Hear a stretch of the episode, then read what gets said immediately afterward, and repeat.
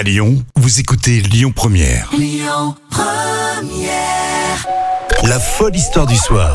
Rémi Bertolon, Jam Nevada. Alors ça, c'est un moment qu'on apprécie particulièrement, la folle histoire racontée par euh, Jam Nevada. Et là, on va partir euh, dans le département de la Haute-Loire. Je vous rappelle que toutes ces histoires sont véridiques, évidemment, et demain, on verra l'histoire qui a retenu votre attention. Alors on part précisément à Solignac-sur-Loire, donc dans la Haute-Loire. hein. Je connais pas du tout. Et c'est un, village très mignon. Mais si tu le dis, bah, c'est oui, c'est très bien. La découverte est vraiment insolite, mais pas si surprenante que ça.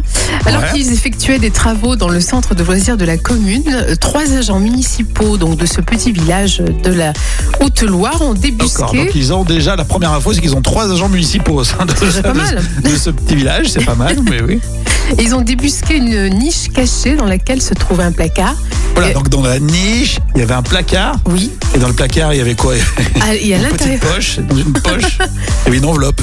Avait- C'est presque ça, mais à l'intérieur du meuble, une ancienne bouteille euh, refermait euh, un petit message écrit sur du vieux papier enroulé. Ah, j'adore ces histoires. Et donc là, ils ont retrouvé sur ce petit papier euh, donc les trois noms. Donc euh, ce sont les noms des plâtriers qui travaillaient à l'époque hein, sur le chantier de l'époque, ainsi qu'une date. Et précisément, c'est le 19 mai 1910, année de la comète. Ah, c'est vrai que par, par mégarde, on va dire, les agents municipaux de ce petit village en Sont tombés sur donc euh, une bouteille que personne n'avait retrouvée depuis 1910. Oui, donc il y a plus de 100 ans. Et donc c'est un message qui, qui reste euh, fièrement euh, dans les mains de, de, de, de ce petit village-là. De Monsieur le maire, j'imagine. Monsieur le maire. Et il d'ailleurs, ils ont dit qu'ils allaient plastifier le message car le papier bah, se dégrade bien sûr rapidement.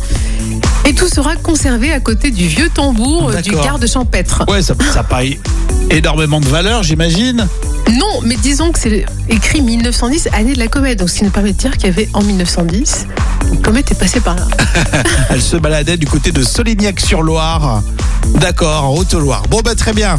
C'est insolite, c'est pas foufou non plus, je te cache pas. Non, mais scientifiquement, Non, mais c'est bien. important. Ouais, non, non, c'est très intéressant. hein. À vous de réagir. Bon, euh, ça sera, à mon avis, pas l'histoire, l'histoire qui sera retenue pour, retenue pour euh, cette semaine. En tout cas, c'est vous qui êtes maître hein, de, de tout cela. À vous de réagir sur les réseaux sociaux. Puis on se retrouve demain pour savoir quelle est la euh, l'histoire folle que vous avez retenue sur Lyon Première. Pourquoi tu rigoles Non, parce que c'est vraiment un petit village euh, sympathique. Oui, oui, non, mais non, tu vas pas nous la raconter une deuxième fois pour euh, mieux nous la vendre.